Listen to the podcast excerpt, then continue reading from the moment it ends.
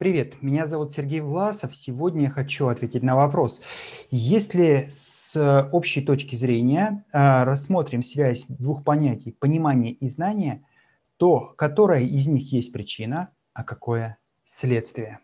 Понимание и знание, что же является в основе, что является в следствии. Давайте определим, э, что есть что. Знание. Знание, корень «зн» А, он означает владение некой информацией, просто само по себе владение информацией.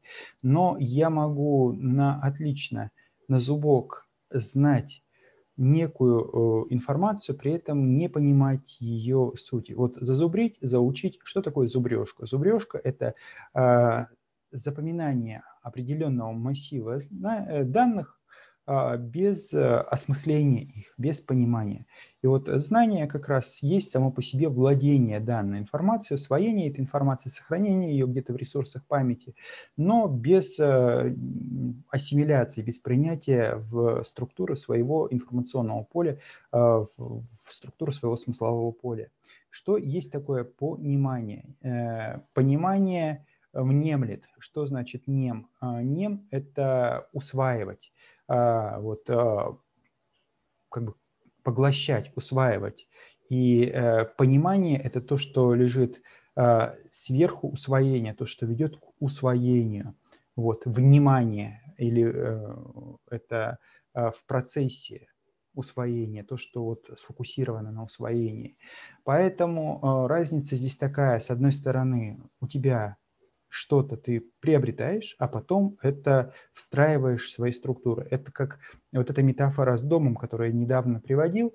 Ты сначала приобретаешь строительные материалы, а потом из них уже конструируешь некое здание, некую конструкцию.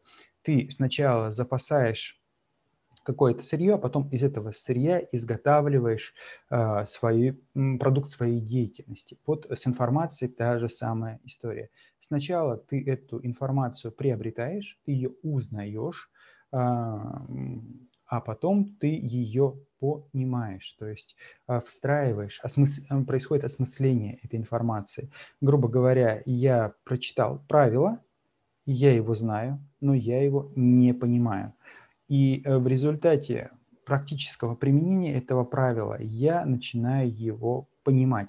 Это как э, в том анекдоте, который я не так давно рассказывал, хочется еще раз его процитировать, когда а, встречаются два выпускника вуза, и один другого спрашивает, ну что, как работа, как э, вообще дела? А они, выпускники физико-математического факультета и учителя математики.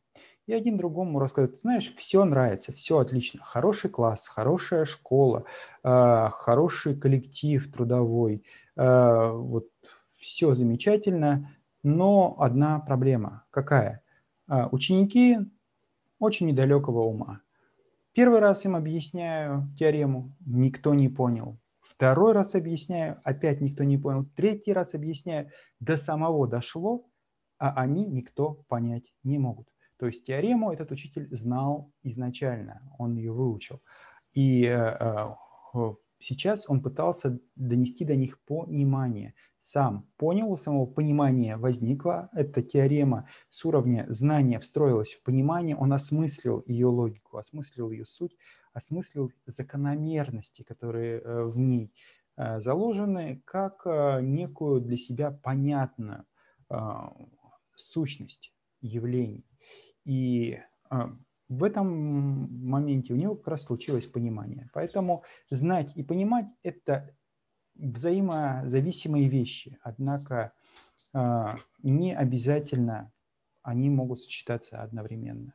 Поэтому старайтесь узнавать новое, ну и самое главное, понимать для того, чтобы уметь применять.